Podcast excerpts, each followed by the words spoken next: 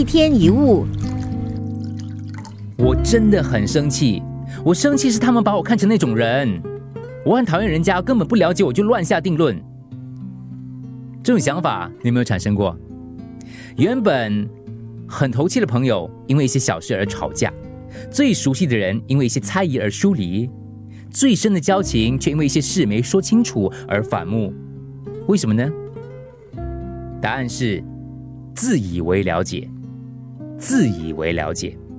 有位老太太一直觉得隔壁的邻居很不够意思。这个邻居本来跟她交情很好的，可是自从老太太的丈夫过世、办完葬礼之后，邻居就再也没有来过她家了。老太太甚至觉得这个邻居一直躲着她，即使路上不期而遇，也只是远远的点个头。老太太逢人就抱怨：“我这个邻居真现实啊！我老公过世之后，哈就不把我当朋友了。”不久之后，邻居的丈夫也过世了。老太太怀恨在心，连葬礼都没有去。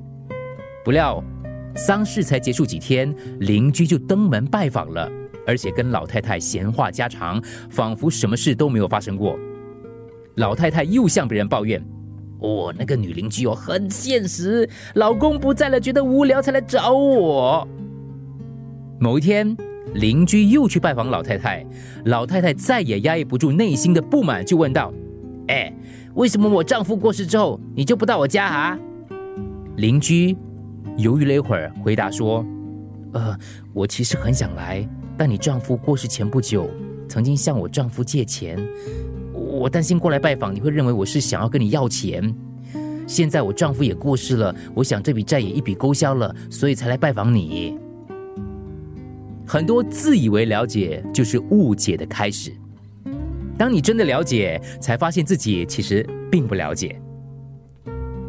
有一位女士非常喜欢慢跑，可常常有些狗向她乱吠。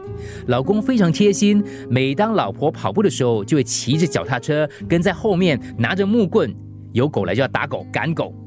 某一天，一个司机开车经过，看着前面跑步的妻子，又看着后面拿着木棍的老公，不禁讲道：“啊，这根本就是家暴啊！”你真的完全了解吗？在做任何判断前，不要忘了问自己，因为往往当你真的了解，你才发现自己并不了解。当我们跟某个人认识，而且相处久了，无形中就自认为了解对方，很多误会、猜忌也会产生。事实上，你在想什么，只有你自己最清楚。我们也猜不到别人真正在想什么。所以，很多时候，与其猜测对方怎么想，不如直接去问。一天一物。